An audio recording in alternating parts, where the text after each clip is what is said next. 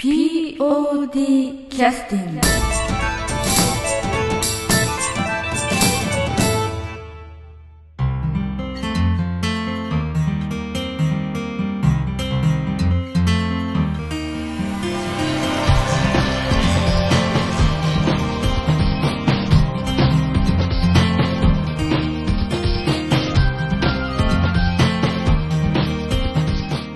劇団 POD ポッドキャスティングです。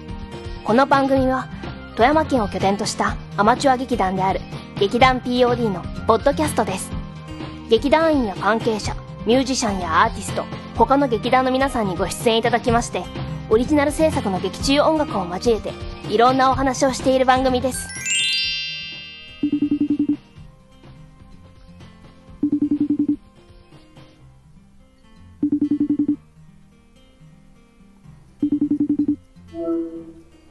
はいはい。はいはい。それでは POD キャスティングを始めさせていただきます。今日はあの、まあ、何年ぶりぐらいになるかはちょっとわかりませんけど、安田三郷君に来てもらってます。はいはい。よろしくお願いします。はい、よろしくお願いします。まあ、今までの過去の収録に習ってというか、全然テーマ決めずにいつもやってますんで、あの、安田三郷君との時は特に、えー今回は劇団 POD にほとんど顔出してない安田三郷君と何を話するのが難しいところもあるんですけれども、はい。ええはいあのー先日実はあの劇団 POD の新人さんえーっと3人とあのまあリモートでポッドキャストを収録しまして、はいはい。えーそれのあの編集したやつをまあ公開はしてあるんですけれどもうんその時にちょっとあの、えーちょっとまあ打ち合わせも半分入るんですけれども、えー話してたら CD 欲しいという話がになりましてうんブラックフラッグブルーズの CD を作ろうという話になりまして終わってるんですけど公演は。はいはいはい。まあ既存曲が全部で 7, 7曲だったかな宗弘のあのさ安田三郷君のね。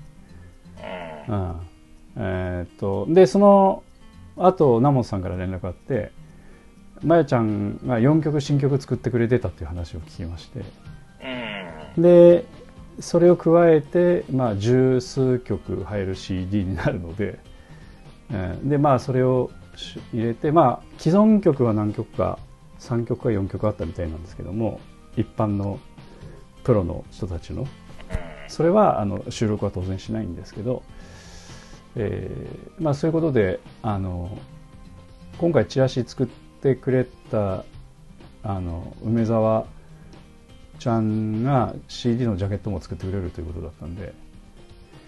で安田三郷君にちょっとお願いしたいのはちょっとコメント一ついただきたいのとあのあそれとあと曲名についてはあの既存曲の曲名については梅沢ちゃんにつけてもらってもいいかね。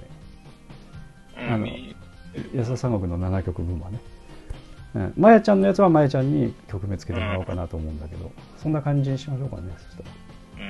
うん。うん。どこで使っとるかも知らんし、ね。それの内容ももう忘れしもうた。ほとんど。あのでも本番は見に行ったんかな？な、だから、知っとる人見に来るよかったもんで、うんうんまあ、川田さんわけにいかんやろ思って、うんとりあえず受付には行って、うんうんまあ、だから、知り合いに挨拶ししにだけうんああって感じや。ってことはあの公演見てないの？見てない見てない。あそうなんだうん。なるほど。まあそういうことであの CD はちょっと近日中には作ろうかな。だからコメントだけちょっとお願いしたいなと思ってますけど。コメントも何コメントすればいいかよくわからんけど。えまあまあ、はい。えええそういう状況をあのはなあの書いてもらえればいいかなとは思います。うんうん。まあ多分、あの、大悟いう曲、うん。あれそのまんま使ってるみたいね。うん、あれはそのまま、あ、これ以外使う場所ないなとは思ってたけど、うん。あとはわからんな。うん。あと,、えー、と1曲だけあの山崎亜紀さんあのエッセナ・セノリータの山崎亜紀さんがつ作ってくれた曲が1個だけ入ってましたね。あのえっ、とあれですわ。あのドライビングスノーでしたっけ？あ。れなんかあれがちょっと詳しくは分からんですけれどもそのえっ、とインベージョン以前にインベージョンで使った場所に作ってたんじゃないかと。なんかウイルス関係のなんか場面。あれインベージョンかな？あれウイルスっていうのは。分からんけれども。でインベージョンはまた別のところで使われてましたわ。あーだからちょっと山崎亜紀さんにもちょっと一言だけちょっとお断りだけしなくちゃいけないなと思ってますけど、それじゃあ、えーっと、広くて、そうです。素敵な宇宙じゃないかの。の再演の時や、再演の時の山崎亜紀さんが作ってくれた曲ですね。うん。うん。はいはい。はい えー、と一応安田三郷君からはこういうのを使いたいということで南本さんから連絡がありましたという連絡をそのままあの転送してこっちにも送ってもらってたんで、ああ、はいはい。うん、だからそれ見て一応収録の前に一応チェックしてあの準備だけして収録。そこだけは最低限ちょっと準備して収録したんですけど、ああ、うん、まああの劇団員の人たち、まあ、3人だその10人ぐらいいらっしゃる中の3人だけだったんですけども今回は収録は。うん。あのイントロちょっと直しただけでこの場面っつってやっぱりパッと出てくるのでやっぱベテラン勢に比べるとその辺全然やっぱ頭の回転が違うなという感じがしました うん、全然違いましたからね、うん。あ、まあ、やっぱり、まあデビューというのもねあるので、うん、印象に残るやろうね。うん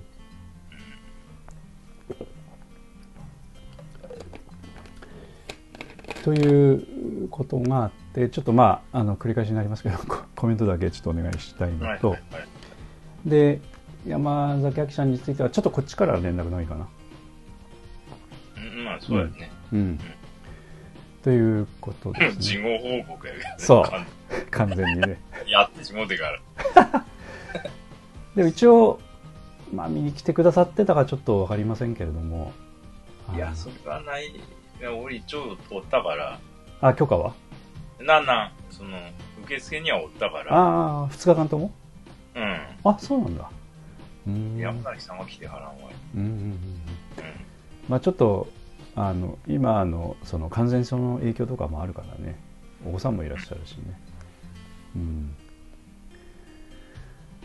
ということで、えーまあちょっとそういう話があったということとあとあのちょっとあのまあ実際にあのこういう状況になってから私もあの安田三国とほとんど話はしてないのでまあえーちょっと聞きたいなと思ってたことが今ちょっといろいろ思い出しましたけれども、えーまあ、POD の方の活動については、えっと、49回公演クロノスだから2018年だから、えっと4年前ぐらいになるのかな？うん。のあと、えっと、50回記念公演のスケッチブックボーイジャーがあってあの51回公演の U があって、まあ、そこまであの、まあ、CD とかも作っててでその後あの52回公演の無差別というのがあってそれから53回公演の果実というのがあって、えー、とそこからさらに今2年経ってこの前2月の公演があったんですね。うん。だから、えーまあ丸4年ぐらいなんですけども、えーと POD の方の公演の方のその曲作りということに関しては、えーちょっとなんか、えーっとしばらくちょっと休みたいみたいな話をなんかしたのかそのなんかそういうきなんかこう自然にそんな感じになってったのかその辺はどうなんですか？全然ちょまあ、っと全一応あの、東さんには、ああの、まあ、お休みしますとは言ってある。あそうなの。それはそのクロノスが終わった後ぐらいいや、はいいつ言ったか忘れたけど。うんまあ、でも、コロナの前やな。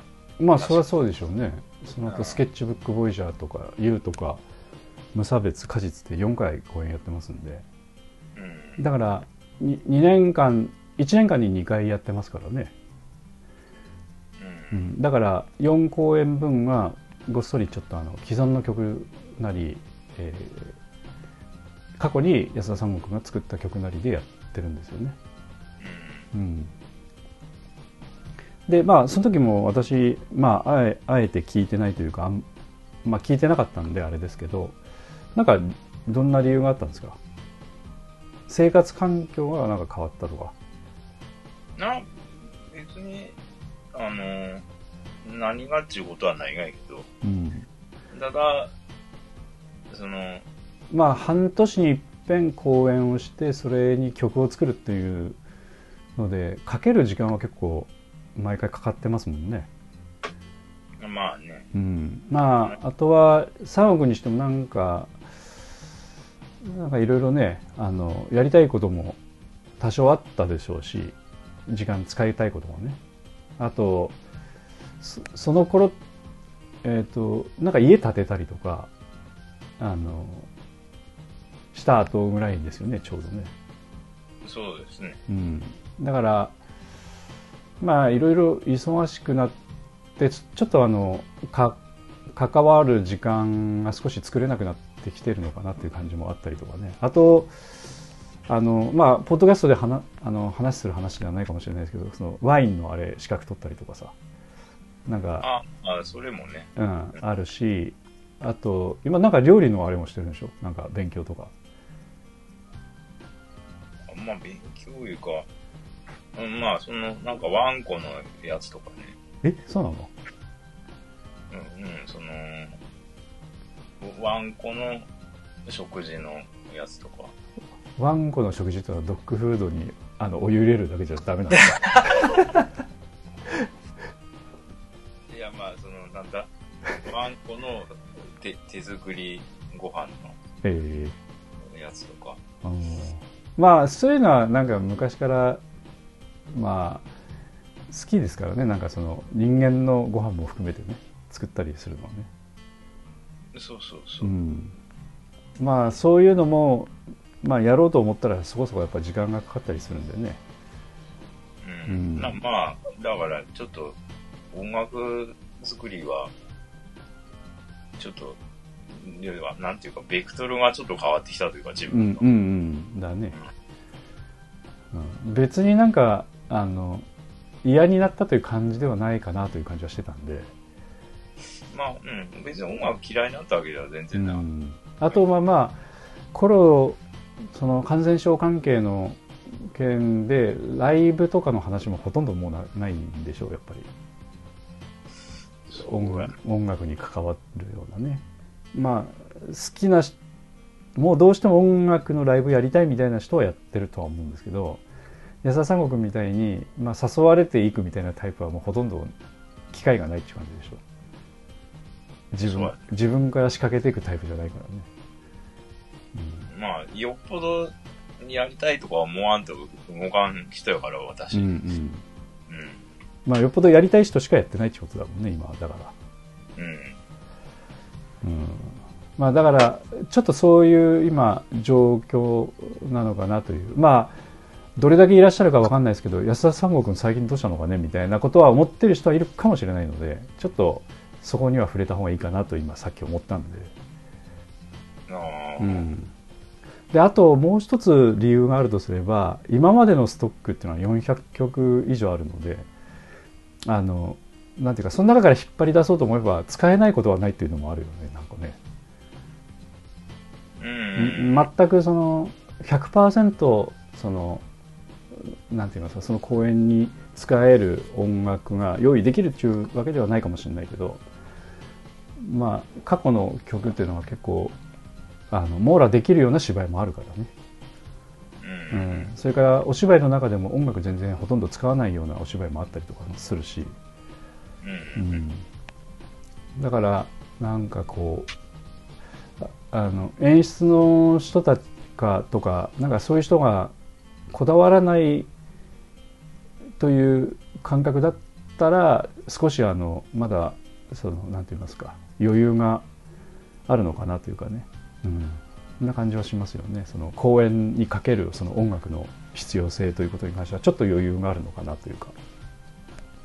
まあ、まあ、他の、まあ、よ、よそ様のことを考えたら、まあ、ぜまあ贅沢っていうのはね、使える、その、在庫の曲があるのは、うん、ありがたいことやとは思う。そうですねやっぱないがで普通やから。そうそうで一回一回著作権料払ってねうん。でなおかつその手続きもしなくちゃいけないという手間を考えるとまあまあそういうのはあるとは思うんですよね。うん、でただあの今回の公演もそうですけども安田三郷君がちょっとそういう意味ではちょっとお休み始めて50回記念公演とか51回公演とか、えーその後まあ CD 作ってないですけれどもやっぱりあのその頃から公演参加した人っていうのは今当然半分以上になってるのでうん。あのやっぱその頃に作ったその CD の曲でやっぱ覚えてるみたいなその過去の使い回しとかは全く関係ないので彼らにとってはね。そうそう。うん、で今回も CD 欲しいというふうにあのなんかたまたまちょっとポッドキャストの中で聞いてみたら CD 作ったら嬉しいみたいな話を聞いたら「え？とかって言っててその 思い出に欲しいみたいなことは言ってましたんでじゃあ作ろうかみたいな、うん、だからやっぱそういうものっていうのはやっぱそ大事なのかなというのは一つ思ったのとあともう一つあのびっくりしたのがあのんとは言っても CD 聴けないんじゃないのみたいな話を聞いてみたんですけどああ、もう、プレイヤー自体がないって。そうそうそう。そしたら3人とも持ってるって言ってました。うん。で私らの世代が最後かもみたいな言い方をしてましたね。ああ、え持ってんの？っつったら「いや持ってますよ」っつって言ってたんで。聞けるんだっつって。思ってまあパソコンにドライブがついてるケースもあるんでしょうし、うん。まあ、それ自体も今例えば Mac だったらもうないからね。わざわざ外付け買わないといけないし。それかあと、まあ、コンポみたいなミニコンポみたいなのをも昔買ったのを持ってるのかもしれませんし詳しくは聞いてないけどみんな持ってるとは言ってましたね。あと車で聴けるのかもしれませんし。うんまあ今だからちょうど端境期というかそんな感じにどんどんなやっぱなってきたのかなっていう感じがしますね。うん、当然その40代50代とかやっぱミドルクラス以上になると CD は持ってますみたいな感じは当たり前なんで。あの、まあでも、持っとるけども、なんか、ケースから出してうん、CD 聞くこと、ほほぼないよ。あああのその生活の中でねうん、ないない。音そもそも音楽聴かないということ？いや、サブスクでほ聴くということ？らそう、アップルのサブスクがほとんどやねああまあ私もそうなんだけど、もうう。うん。全然 CD 取り出して聞くことないわ。ううん。ん、なおあ取り込んでしまってるからねまあ、あるもん。だって、もうすでにね、アップルミュージックの中に。うん、それもリマスターであるからね、そうそう。うん、まあ恐ろしい時代ですよね、はい。であと CD 購入するケースもあるんだけど私は「スター・ウォーズ」のサウンドトラックだけはかろうじてちょっと CD では買ってますけどね。ただあのサブスクですぐ乗っかるからね。その CD 発売と同時に出るから。そうそうそう。もう意味が買う意味がなくなってきてるみたいな。ね、まあ、だから、うん、ものとして残したい人は、要はブックレットとかあるし、まあそうですね。ライナーノーツとかもあるからね、うん、だからもう音だけでいいやっていう人はもう、あこんにちは。CD だね。まゆみちゃんこんにちは。こんにちは。お元気ですか？はい、収録中なんですいません。特別特別出演ありがとうございます。静かにします。いやいや、いいです、いいです。あの、音出してもらってもいいので大丈夫ですよ。まあ、そういうサブスクの時代なんで、ちょっとやっぱし、ただ、ほら、この前安田三国が、あの、配信サービスにちょっと乗っけようかみたいな話してたけど、そのまま進んでるの？うん、ああ、そう、やってみたいけど、うんうん。なんかね、あの、ランニングコストかかる？なんだあの、そこのサイト自体が、うん。もうなんか、すごい、商売系強いなと途中から思い出して、ああ、そうなんだ。うん。なんか、もうちょっと、もっとアップしていこう、アップロードしていこうかと思ってんけど、うんうんうん。3曲だけやって、もう途中でやめてしまって。それは何？商売系が強いっていうのはあの例えばえっ、と Apple Music もそうですし Amazon Music とかもそうだし一応サブスクの方ではあの個人的にアップロードして契約することは可能なんだけどあのやっぱランニングコストかかるんですようん。で素人でやろうと思うとちょっと面倒くさいんで途中でその代理店みたいなものを代行してるようなところがあるので、うん。だからそこにお願いするとあの Apple Music、Amazon Music とかそれぞれそういったサブスクのところに登録はしてくれるんだけど Spotify とかねうん。あの、まあ、そこもだからそのランニングコストもかかるので結局やっぱコスト高になるんですよね。その CD 作る作るということの方がまだ安く上がるというか、う。うん。ん、でずっとやっぱ毎月毎月かかるランニングコストなので。そうなるとちょっとあれなんだけど安田三国のやつも結局それと一緒っていうことですかね。さ言ってたやつっていうな、あのーお金はかからないけど、うんもし売れたら、その、向こうの取り分多いんやっちゃったから。ああなるほどね要は、ランニングコスト、ない分だけ定期的にお金払う側はない代わりに、うんうん売れたらごそっと持ってがはになっちうんああああああゃう。うん。で、なそれプラス、んあと、なんかね、例えば、この間来たメールが何やったかな。ああでも Apple Music でも25%取るよおそらくああ、まあもちろんそうなんやけど、うんそこは60%やから。ああでかいね結構、うん。まあでも難しいところやなランニングコスト取らんっていうところがねそうそうそうそあう。で、それと、あと、その、うちに乗っけたやつの、あの、ライセンス的なやつ。ああ全部持ってくってこと？うん、だからそういうのもあったりとか。ああうん。まあそっかだからプロあんまり使わないんだなだから逆にねまあでも、そこで、あの、結構売れ、売り上げ出しとるような人も何人かおるが見たいけど。ああそれはでもほらあのメジャーな人ではないよねおそらくああ、そうだね。メジャーな人はそっちはリスク高いよ逆にね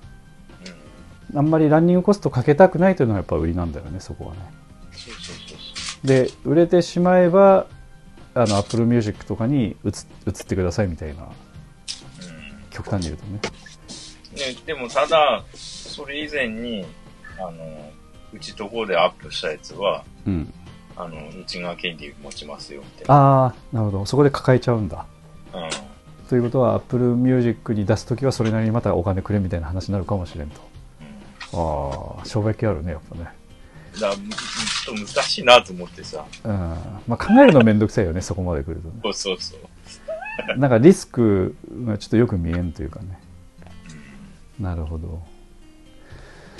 まあ難しいね。だからそっちも商売だからさその、そうそうそううそう。ん、まあ気持ちはわからんでもないしそういうのもありかもしれませんけどね、うん、まあコストが要するに事前にかかるコストが少ない分だけあのまあまあそういうリスクもあるよと。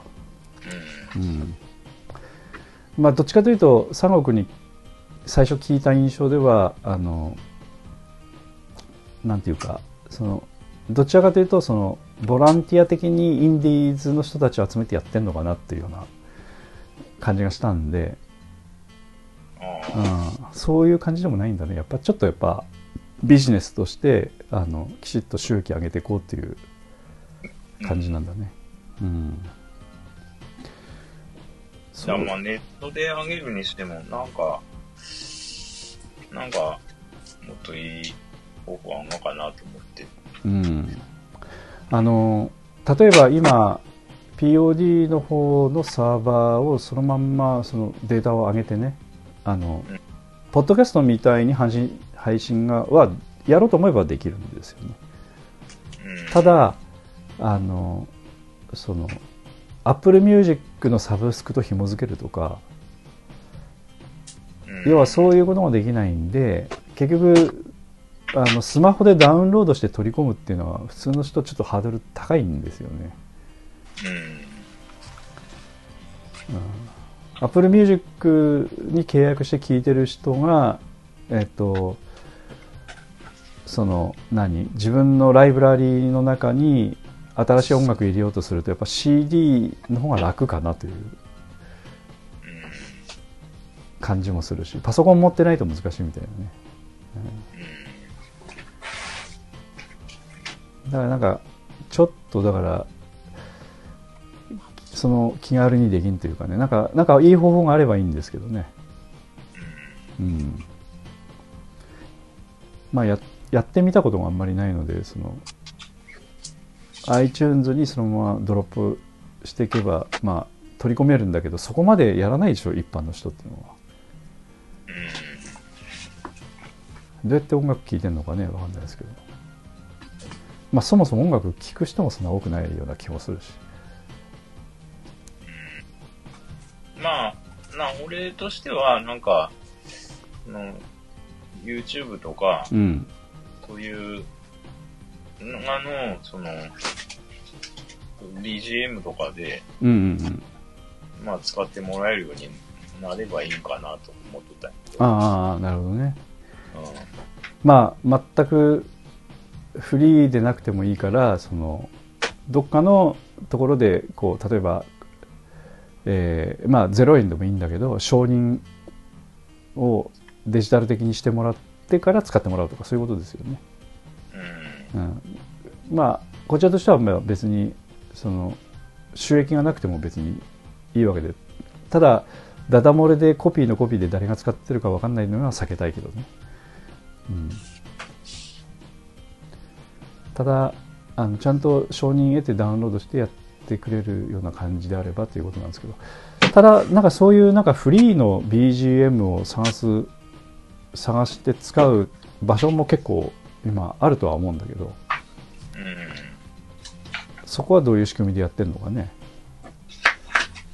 うん。うん、ポッドキャストのその人たちが使ってる、えー BGM こういったところで使ってますよっていうのは聞いたことはあるし実際そこに上げてるミュージシャンの人もそのよくそのポッドキャストでとかその YouTube で使われてる音楽つく使ってる。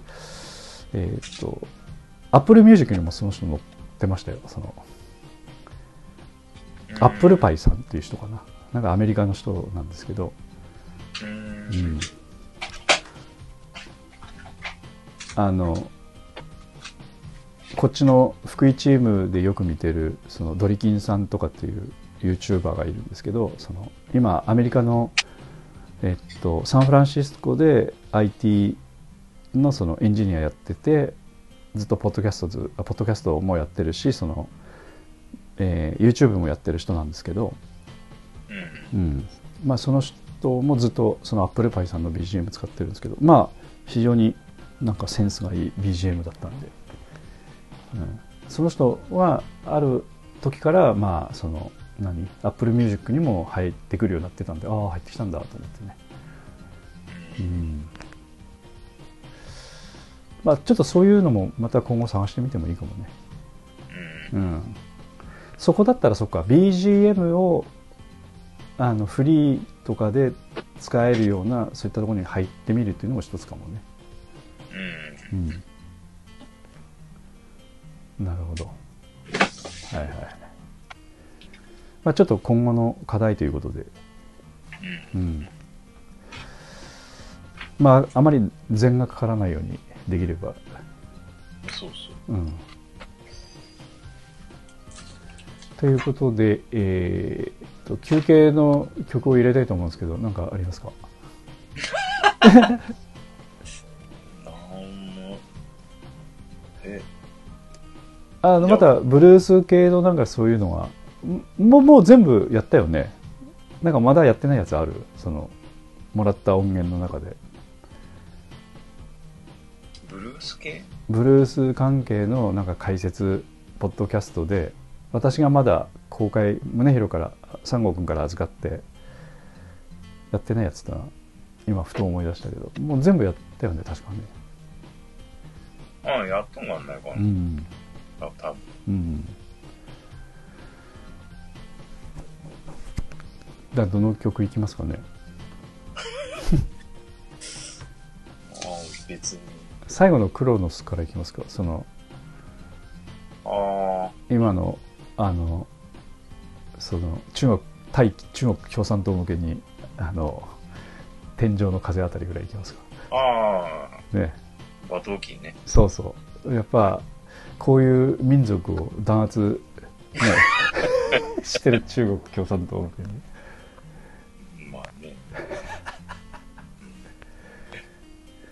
じゃあ、あの、えーっと、まあ、この曲結構私好きなんで、あの、何回か、あのボーナストラックのくせに、あの、出してますけれども、あの、休憩の曲でね。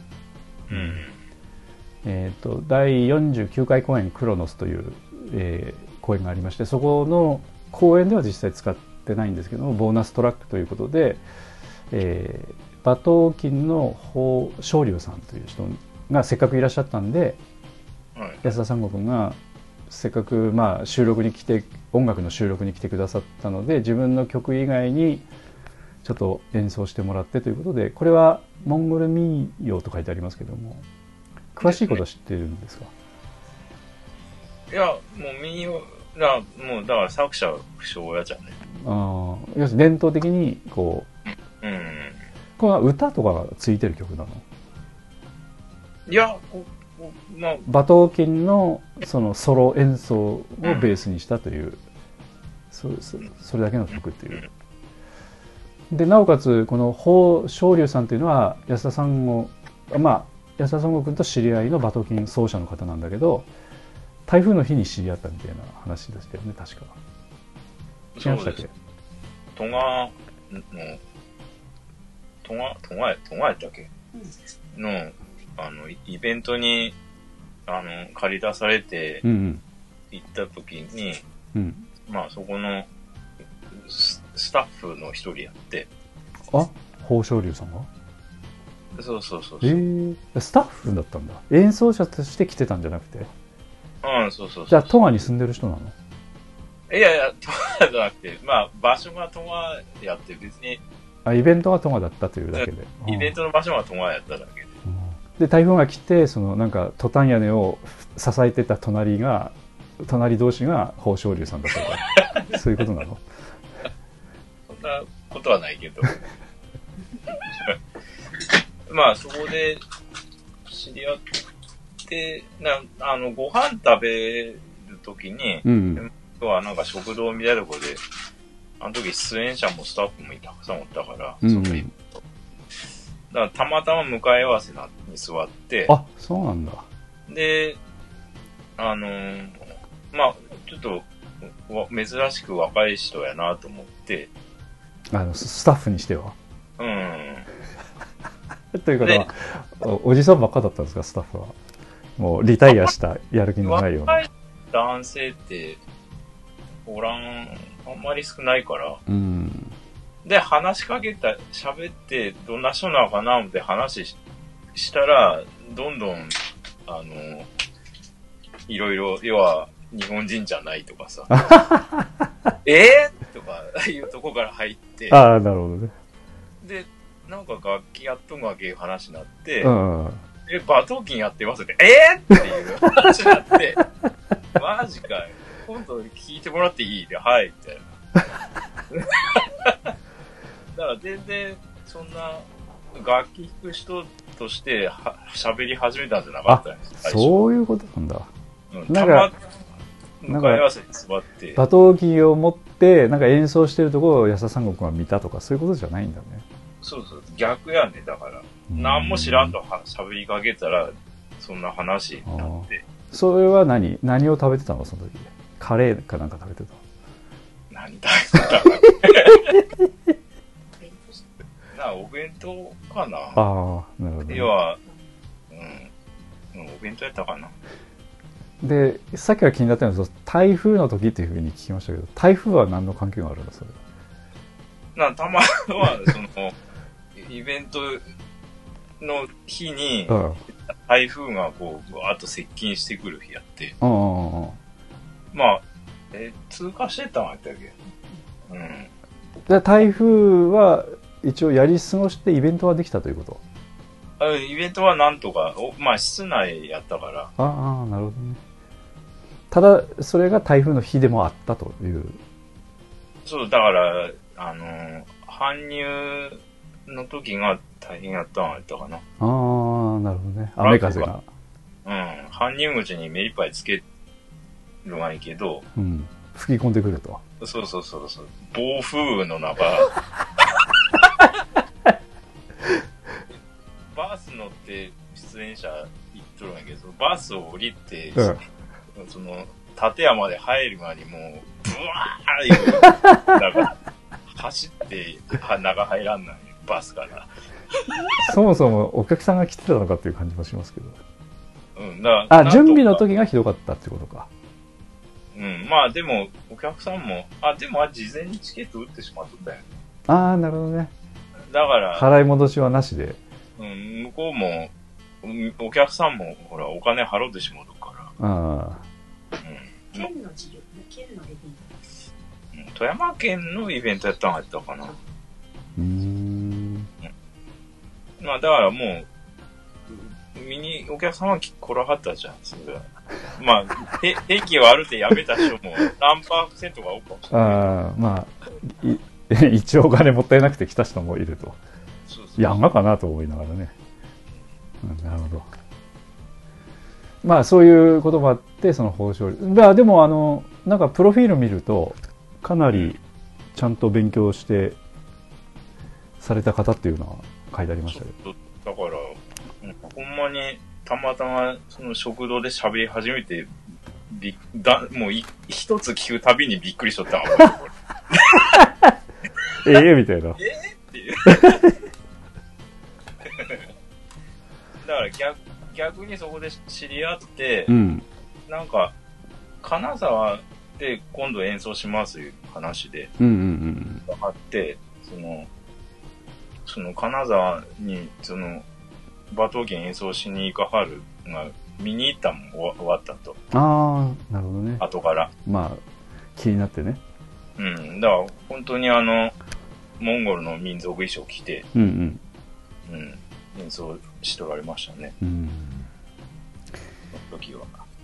まああのえっ、とまあ奏者でもあってその、まあ、音楽内モンゴルの音楽師範学校を卒業して講師にもなってらっしゃるという方ですもんね。うん。うん、まあ今も当然ね日本でやってらっしゃるのかな？なんか、で、それ終わった後、ま、なんか、すぐ、東京行かはったんよ。ああうん。富山から。うん。うん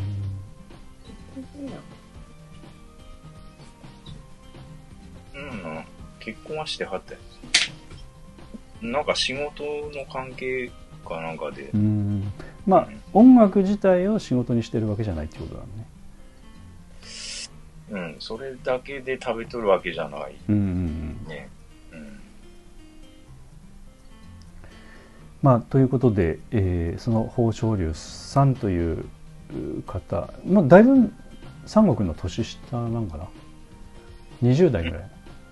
な、30前半ぐらいかな。うん。まあ、し年下は年下はもちうん。うんうろん。ん。ということでその方の演奏とあと安田三国君これこの曲にあのちょっとあのキーボード入れてますよね。シンセサイザーというか、あれはどういう効果を狙ったんですか？いや、そのまんま、うん。あの、バトギの映像だけ入れたら、あんたの意味がないみたいな。意味がないか、いせっかくならなんかコラボしたいねん。あ無理やり参加したみたいな感じ。あ まあでもあれですよあの空間の広がりがちゃんと出るようなことにね。あまあまあまあ、一応ね、うそうんいう狙いはうんあるけど、うん。それだけ、楽器の音だけよりも、うん。とその、聴いとる人のイメージを膨らませるというか、うんうんうんまあなんか夜夜空が広がる的なねこうまあ実際曲の曲調から言うと夜なのか昼なのかよくわからんですけども安田三国のそのそのキーボードというかそのシンセサイザーが入り入ったのを聞くとなんか夜夜空っていう感じがしますけどね。ああ、そうけ。うん、な、そこまでは狙っとらんけど、うーんうん。まあでもこう、モンゴルのそう広い草原がバーッと広がっとるがを、が伝わればいいなっていう。うんうんうんうんですね。うんまあそういうようなことも踏まえてちょっと休憩の曲としてお送りしますのでお聴きになっていただければと思います。はいえー第49回公演「クロノス」のボーナストラックより「えー天井の風」ということで、えーバトギンが宝昇龍さんそれから、えーキーボードそれから編曲の方が安田三国になっています。それではどうぞ。「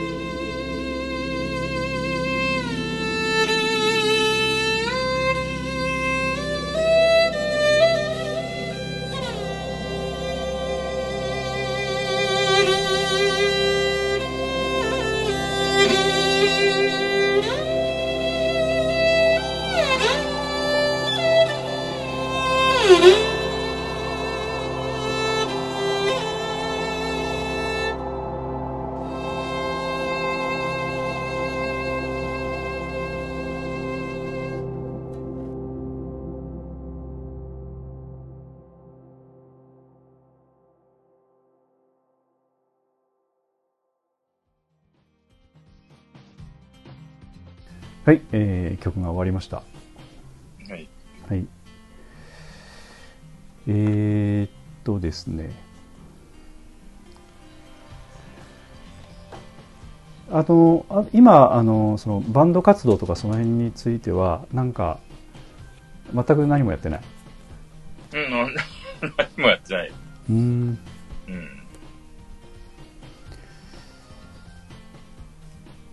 ギターとかはたまに触ったりしてんの？たまにね。うん。うん。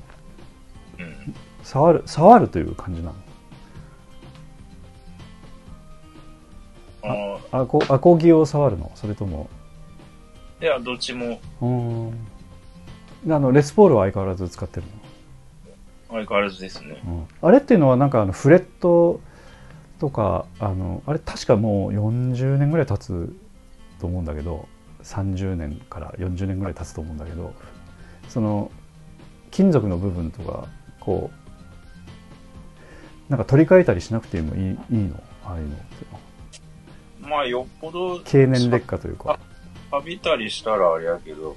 削れてやっぱああ、一回ね、うん。あのーなんていうか、その、弦の部分だけちょっとボコッとへこできたもんで、うんうんうん。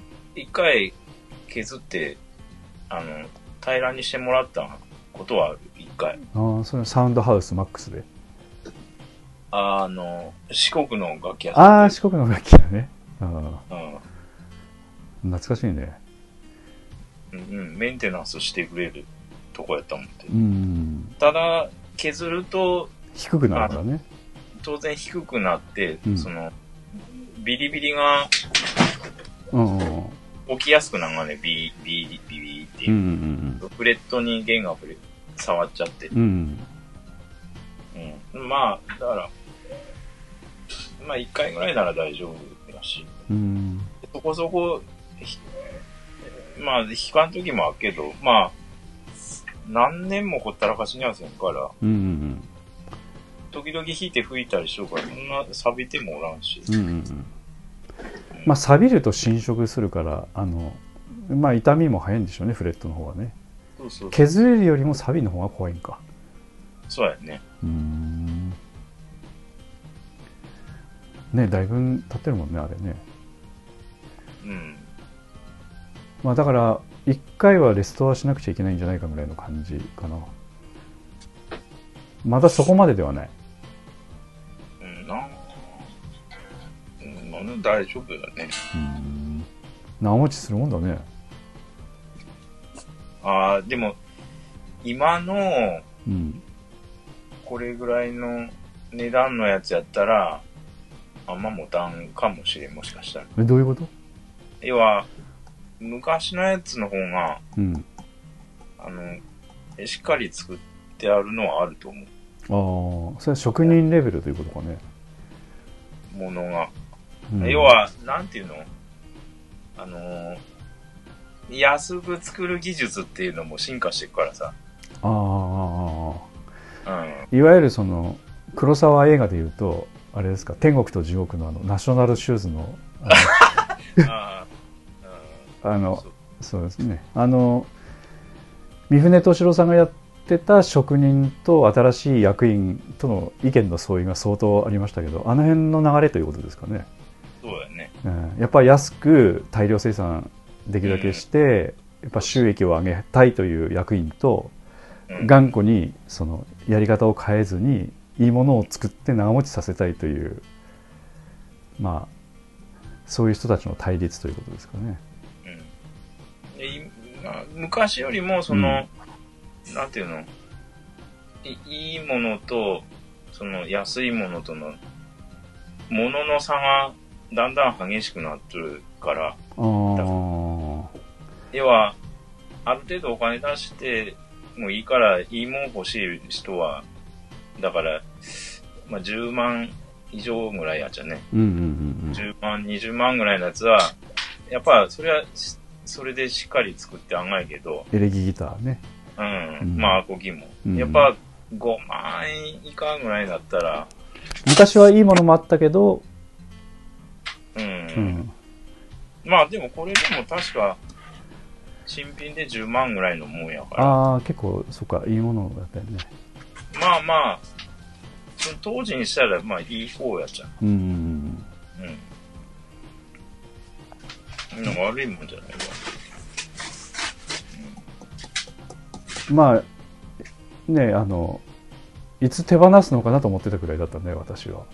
あの、まあの、飽きるか、なんか壊れるか、もっといいものが欲しくなるかなと思ってたんですけど、意外とずっとつく使ってるから、えー、そんないいものなのかなと思ってたんですけいやーね、ど。さ、確か私のしょ職場、は、20代ぐらいにし職場の私の先輩から買って宗弘そうそうそうそう。ね宗弘が買ったんかな？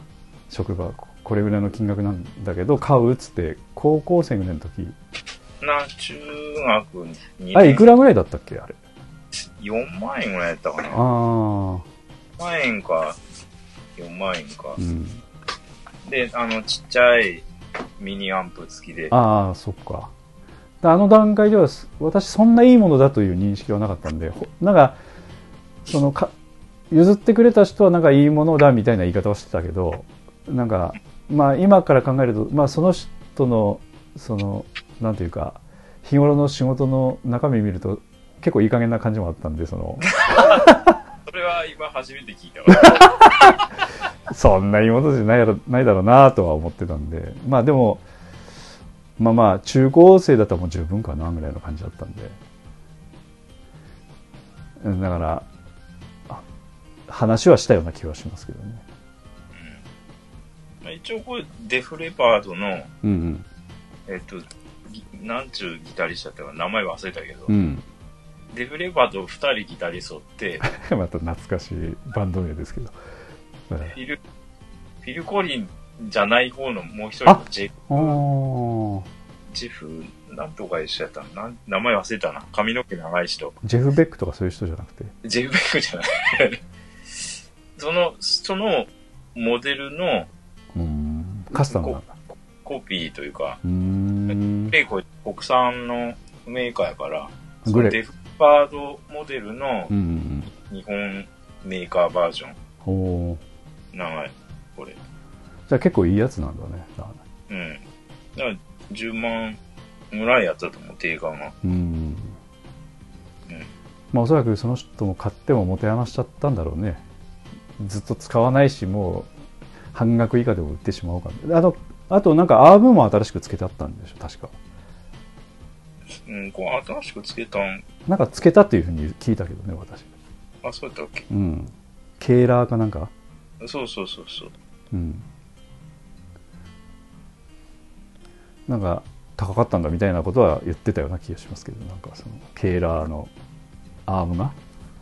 うーん。へえみたいな。あのまたいい加減なこと言っとるんじゃないかみたいな感じだった まあまあ悪くないうーんよ。うん。で、まあ、ギブソン買おうかなとも思っとったうんうんんやけど、うんうんやっぱギブソンのレスポールっていうのはまあメインストリームですよねそうそうそうそう。うん楽器屋で視聴したら、うんなんかあんま馴染まんくって。あら自そうなんだでなんかこっちの方が弾きやすいんやっちゃう、俺。何が違うの？あの、ネックの太さとか、へえあの、ボディの厚みとか、やっぱ、こ国産モデルやから日本人サイズなんね。あなるほど。おそんな手大きくないし、うんうんだ馴染んでしまっとんがじゃう俺の手がこれ。うんうんうんうんこっちの方が弾きやすいなとうんう思って。ん。で、なんで他のなんかギターも何本か買ったんやけど、うんうん結局、残ったん？はこれ。うん。そうだね。うん。でもあのやっぱ名前とかブランドに負けてギブソンに移る人は多いけどねなんかね。うん。なんかおおっさんになってくると。ただ安田三国君は そういう感覚はあんまりないよねだからね。うん、別にメーカーは こだわりはない。弾きやすければ、あうん、いい音出ればそーうれ、んうんまあ、音色的にも慣れてしまっとるが、まあ、うん。うんかね。そうそう。あとは、あの、アンプは今何に使ってるんでしたっけ？それってあんま外で弾くことないから一応持っとるけど、あ、そっか。あの、ブブギーでしたっけ？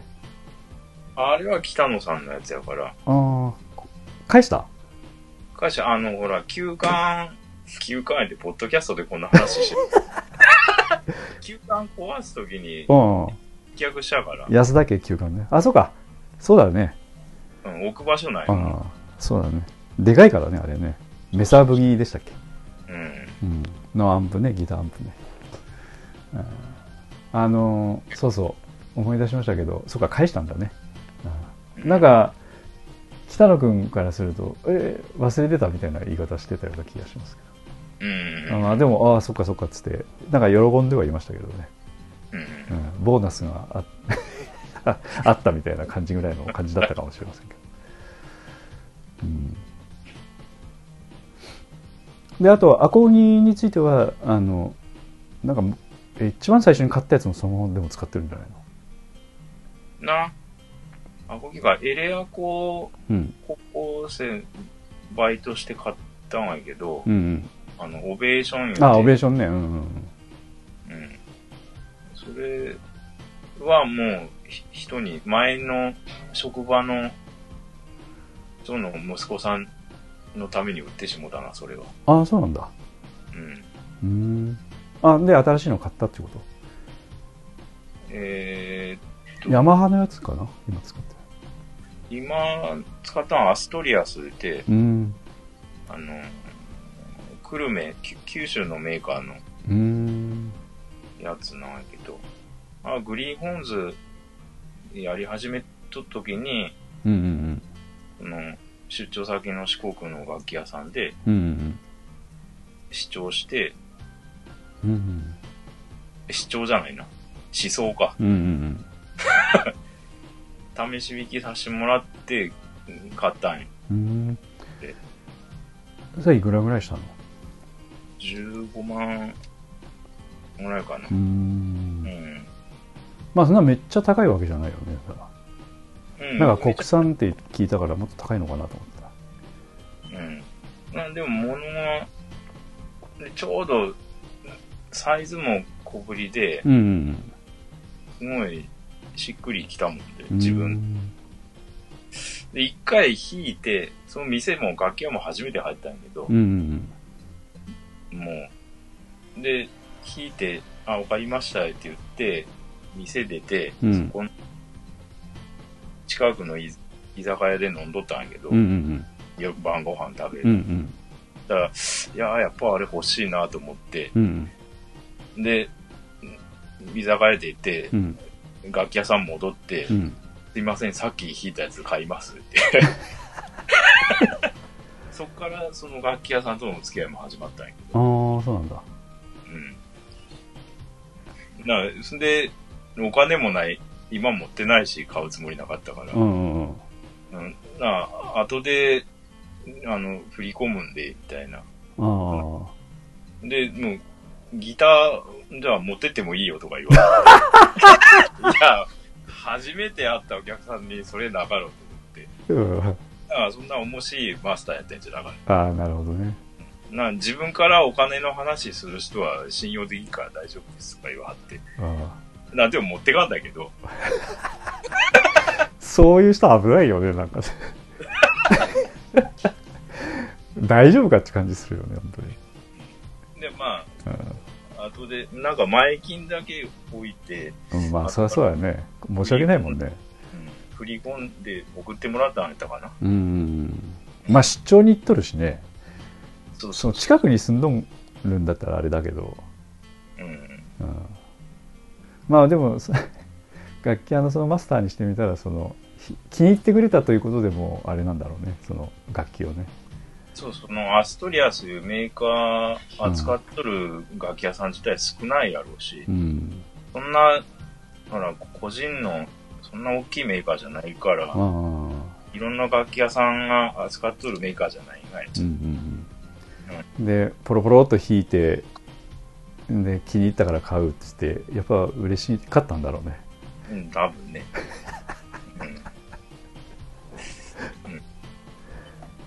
でも、俺もどっちかといえばそういうメーカーのやつ探しとったようなとこも後から考えればあるし、うん。あんまりなんか、そんなマーチンとか、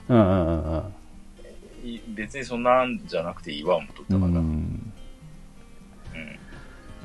うん。あ、で、その前に、うんでっかい松山へて、愛媛県で大きい、あの、マーチンのう、ん。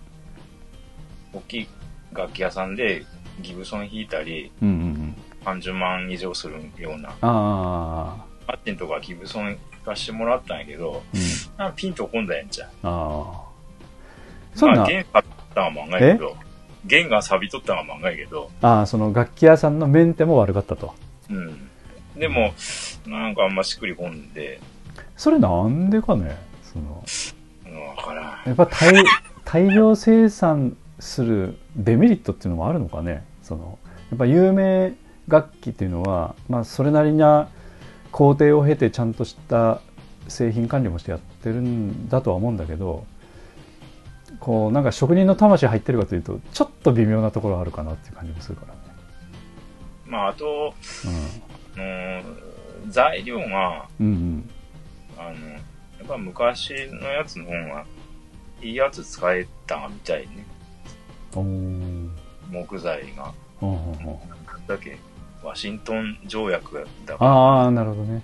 で、その森林、あの、守るような、うんができて、まあ左翼系の活動だよね。うんそうそう。だから、昔やったら、その、樹齢何年のやつバサバサ切ってやれたけど、ううんん今、そんなんできんから。で、数ある中から、やっぱ、いい場所とかってあるやんか。うん木のね。うんギターにうんいい場所ってあるから、そういう、えよりすぐって選べたりとか、できたんやけど、うんうん。な、そういうの、ざ材料のこともあるやろうし、まあでも結局質が落ちてるけど値段は高く売ってるってことでしょだから、まあ大手メーカーはそれで成り立つわよね。うん、だだかかららやっぱ魂がこもってるかというとやっぱさっきの天国と地獄のナショナル シューズみたいなことになっとるんじゃないかという感じはしますけどね、うん、可能性はあっちゃうね。うん、あとはまあサイズ感の問題もあるのかな三国の場合はねうん。まあ外国人仕様という仕様なのかちょっとわからんですけどもちょっとしっくりくるか来ないかというのもあるのかもしれないね。そのその楽器を作ってる人のその手のサイズっていうかね、うん、まあ楽器を作る人も儲からんだろうね。やっぱね。その さっきのアストリアにしてもさ。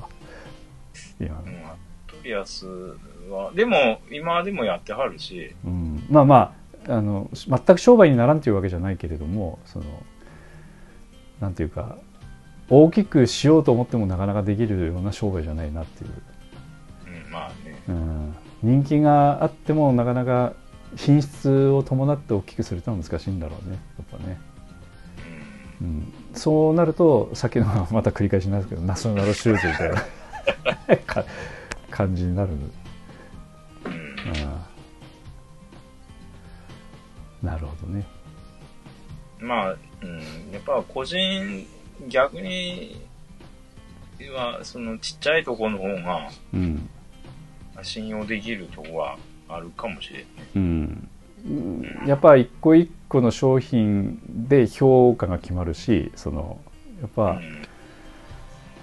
でそのまあ創業者の人かどうか作ってるかどうかわかんないけれどもそれに近い人がやってるでしょうしね。で生産数も少ないのでやっぱやっぱ全然やっぱ質が変わってくるのかなっていう感じはしますけどね。うん。今、特に、あの、昔は、なんていうか、物流が、やっぱ大手メーカーの方が強くて、うん。あの、まあ、個人のそんな職人さんだけやったらなかなか物を流せれんだけど、今はネットワークからね、うん、うん、そうだね。うだから、直接工従者とつながるかあるいはなんかちょっと変わったマスターとねその楽器店のねつながることはできるよね。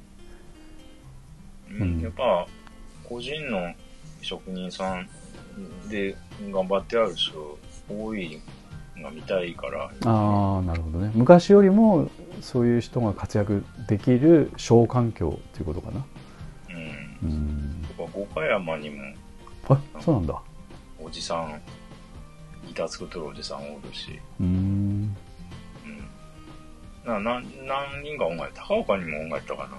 へうん。えやっぱ、まあ安くないよ。うん、まあそりゃそうだよねうん。その人の生活かかってるしね、うんまあ、趣味でやれるレベルじゃないもんねギターになるとね。でもやっぱ、いいないと思うよ。うん。なんか弾いてみたいなと思うけど、うん。本当に一人で作らはった人のギターってね。うん。でも工程とか考えるとむっちゃやっぱ技術いるよね。その板板金というかその金属のあのパーツも使ってるし木工のパーツも使ってるしプラスチックみたいなの使ってるでしょ？そうやね。あとその、まあ、当然木も使ってるけど木に今度塗装をしなくちゃいけないんで塗装の技術も必要だしむっちゃ大変だよねそのギター職人っていうのはね。こうなんか木削ってほいみたいなちょっとそういう感覚とちょっと違うよね。あと音鳴ってなんぼだからね。で、まあ、当然やけど、まあこういう弦楽器って、それなりに、その、チューニングしたらテンションかかるから、うん。しっかり強度あるもんにせんと、うん。うん。だから本当単なる芸術品というかその木工製品と違うからさ大変な技術だなと思って。逆にそれをどこで習って独立しようと思ったのかとかねなんかそういうのも気になるよね。やっぱ、なんか、考えろうね。ん、やっぱうんわからんですけど外国行って勉強するぐらいじゃないとうん。そんな簡単に学べないよねおそらくね。うん。なんかちょっとちょっと普通のあれとは違う感じがしますね。うん、富山だったらあの木工といえばあのどこでしたっけ？福光。稲見かなんかそういう世界とちょっと違うもんね楽器っていうのはね。同じ木工でもその。なんか技術のなんか幅の広さっていうのはちょっと違う感じがするんで。なんか、稲見のうんコラボギターみたいなのもなんか見たことあんな。あそう？ん。うでもなんかそれちゃんとした音しないような気がするもんね形はなんとなくできててもさなんかその、ボディがなんか稲見彫刻になってる。あんまり意味ないなえ、え、聞いた。要は、な、アルフィーの高見沢さんとか弾いとりそうな。ああなるほどねまあまああのそっか竜竜のボディとかさ。ああなるほどね見た目ね そうそうそう。無駄に派手って。そうやね。まあそういうのはあるかもしれないけど。まあだから、ちょっとやっぱぎ、そうはと言ってもやっぱ芯のところは音ちゃんとならないとっていうね。うん。難しい技術あるような気がしますけどね。うん。というところで、ここでだいぶ時間もありまし経ちましたんで、これ、無編集でアップするの？そうそう。あれが聞くなもんな、喋り。あと、その、今後 POD については、なんかオファーがあれば、ちょっと作ってみてもいいとか、そういうことはありますか？いやね、うん。あだいぶマークが重たいので、あー、パソコンか。うん。あんま複雑なことはもう、無理かな。でも、OS アップデートしてないんでしょ？どこまでやったかももう覚えとらんないけど、うん。ハードディスクで動いてるの？あ、うん、ハードかな。ああ。それを、あの、ちょっと SSD に改造すると、かなり速くなるよ。その、500ギガのあ OS をそこに入れて、みたいな感じにして。あのおそらく今私使ってる Mac もネイルと一緒のやつ使ってると思うんだけど、うん。うん、あの神戸のあのアッアップルマックというこあの店があって神戸にうん。そこにちょっと調子が悪くなったんであのお願い修理お願いしたんですけどあのやっぱこうなんていうか私のやつはだいぶあの安田三国よりも古い初代の iMac だったんで2009年モデルか。安田三国2011年モデルかなんかで。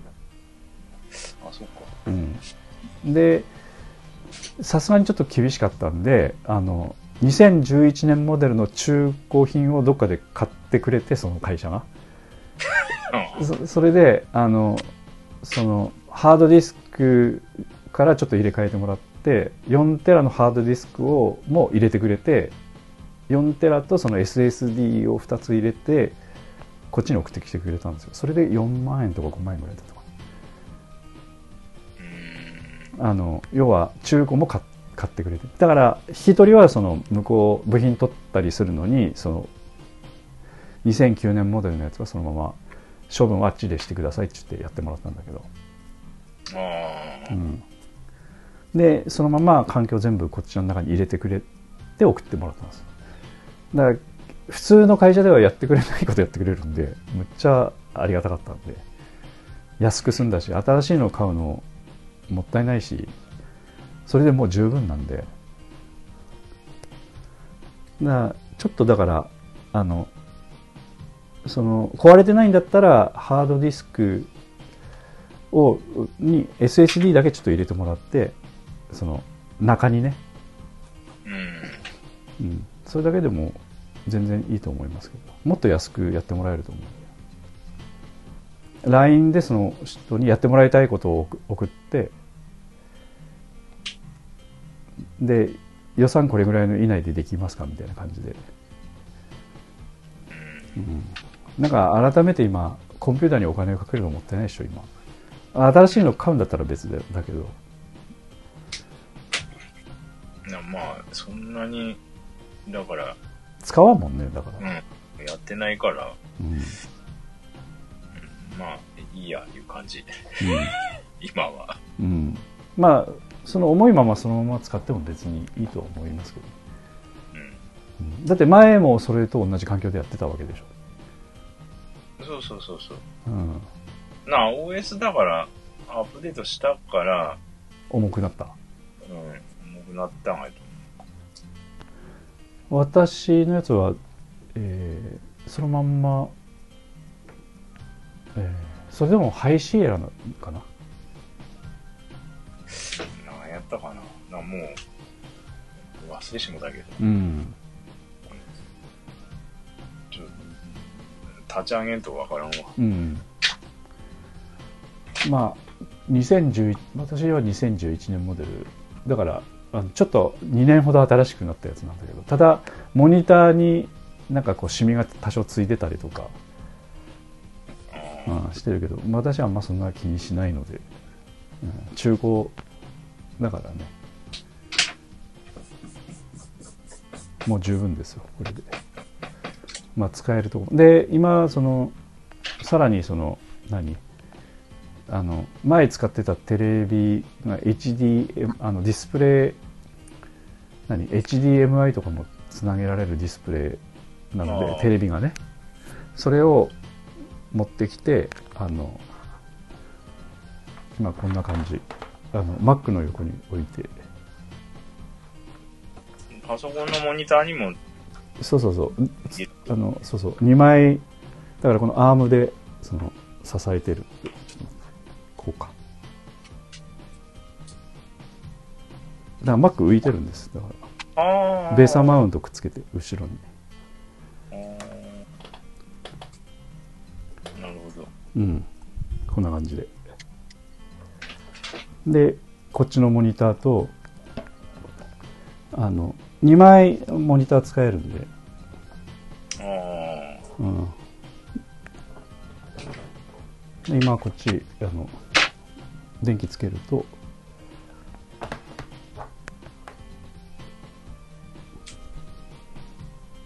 こんな感じで、うん、でここから、えーっとこういうふうに持っていけるみたいな。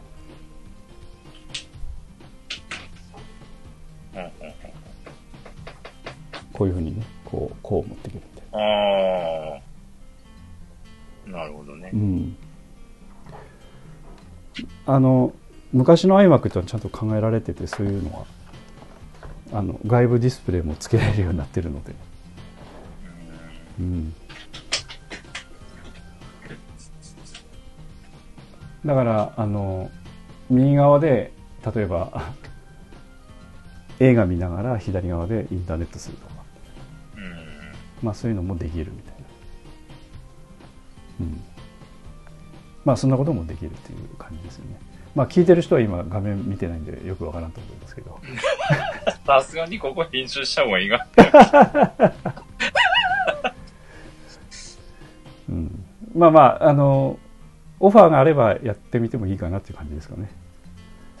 うん、まあね。うん。ということで、えーそろそろちょっと終了したいと思いますけれども。はい。はいはい。で、お別れの曲は何いきますか？そしたら。なあ、も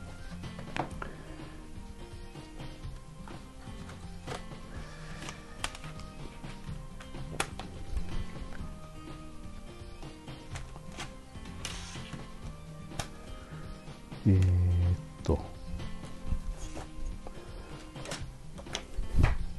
あ、そうそう、一つちょっとお願いしたいなと思ってたことがあって、今思い出してよかった。う。うん。あの、今のポッドキャストのオープニングとエンディングが、ちょっとあの、新しい人の録音をしたいなと思ってて。声を。声を。で、あのー申し訳ないけど、ちょっと録音してもらえんかなと思って。マイク立てて。うん。あの、まあ、日決めて、まあ、1時間とか2時間とかちょっとわからんですけど、まあ、三国の家でなくても公民館借りるかなんかするか。誰まだでもいいわえ？誰でもいいわけ。いやいやいや、あのー新しい新人さんに喋ってもらって、5、6人ぐらい、今10人ぐらい入団してるんで、なんだから、うん。ぜ全全員じゃなくてもいいよ。うん、全員取ろうと思うとまた大変なんで、あうんまあ、やりたい人か、あるいは、まあ、まあ、全員集まってもらうぐらいの感じで集めないと集まらないと思うんだけど、うん。で、マイクの前で原稿を読んでもらうって、それを録音して、そのデータをこっちに送ってもらうみたいな。あ。まあ、ゴールデンウィークぐらいに、あたりぐらいに、まあ、私ちょっとそっち行けないんで、うん。うん。ちょっとその録音だけお願いできんかなと思って。ポッドキャスト撮るのって、もう、もう、LINE、オンライン。LINE やから、うんどっかに集まるわけじゃないね。そうそうそうそう。だから、日決めて、この日に録音するから、それまでこの原稿をちょっと練習してきてね、ぐらいの感じにして。うん。やっぱちょっと、あの、せっかく新しい人も入ってきてるんで、そういうのにも参加してもらった方がいいかなと思うのと、あと、なんかちょっと音楽にも関わってた人もいるんじゃないかなという感じがするので、新しい団員さんの中でもね。なんか楽器弾ける的な人とか。まあちょっと、三郷くんと少し顔合わせてもらった方がいいかなというところもあるので。うん。まあ例えば、えーっと、この稲垣拓磨くんという、まあ話もしたことない人なんだけど、そのこの人トランペット特技とかであるし、うん。まあまあ楽器ができる人何人かいるんじゃないかなという感じもするんでね。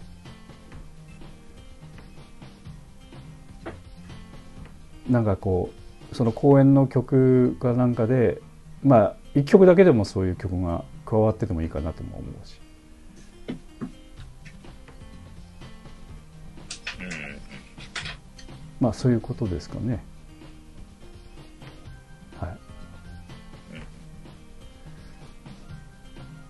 ちょっとまたあの連絡しますけどごなんかゴールデンウィークとか結構忙しいの？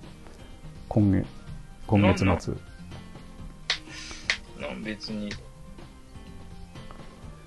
ょっと早めには日は決めたいと思いますけどもしかしたら3人とか2人ぐらいになるかもしれないし、うん。うん、もしかしたら多く参加してくれるかもしれないし、まあ、そこでもしかしたらあのポッドキャストをオンラインで収録する場所になるかもしれないしその公民館借りと借りるとするとねいやー、公民館借りるのはないわ。あない？うん。安田三国のうち？そしたらだってマーク持ってかんなんもん。何何何？何？アイマ、アイマーク持ってかんなん。な何を？その録音するときうん。音声を録音するときうん。あそう？iMac 以外はろ録音するあれがないない。あそっかあと iPhone ぐらいしかないのかうん。あのインターフェースつなげるとなるとうん。じゃあちょっと安田三国の家の事情もあるので火はちょっとそっちに合わせた方がいいな三国のうんまあ、うん。まあ、うん。そうやね。うんまあこの日だったら大丈夫みたいなのはまた言っていただければはいはい。はいというところでじゃあ終わりましょうかね。あの、はい。曲どうしようかな。えーじゃあ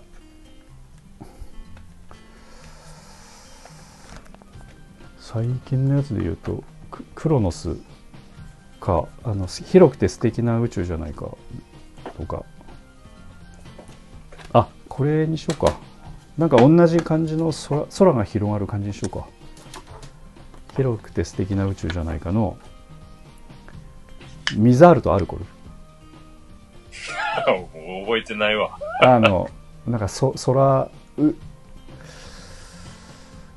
えーっとなんかさっきのあの、えー天井の風のバック音楽みたいな感じのあのシンセサイザーの音に近い感じの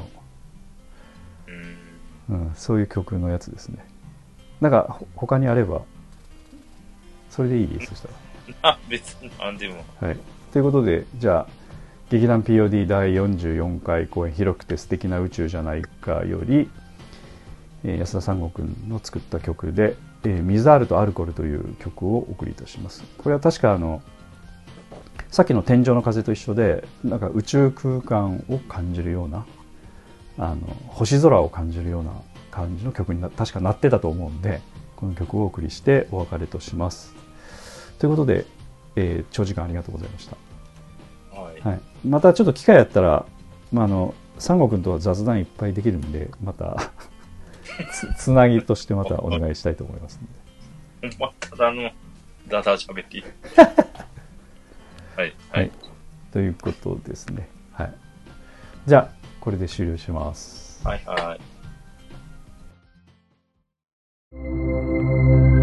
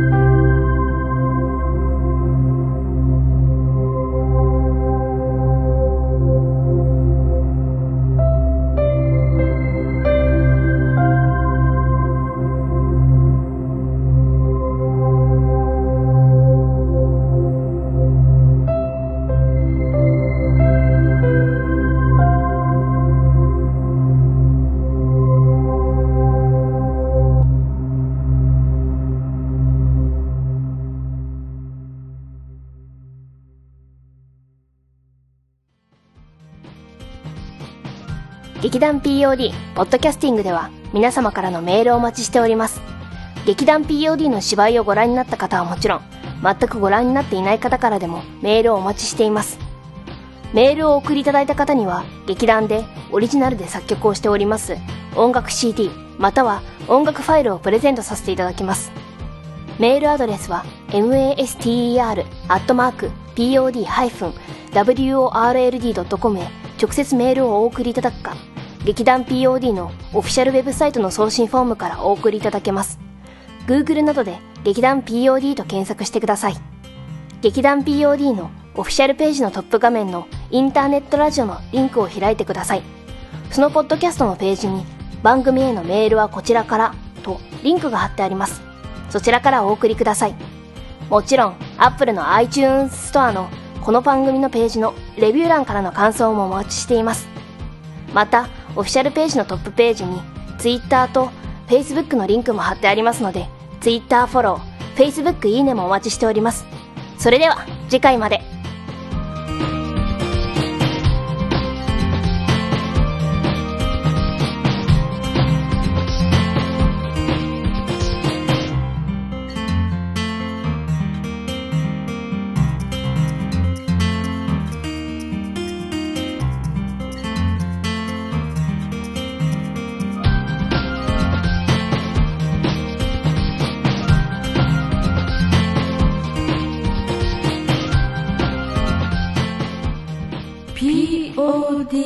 Justin.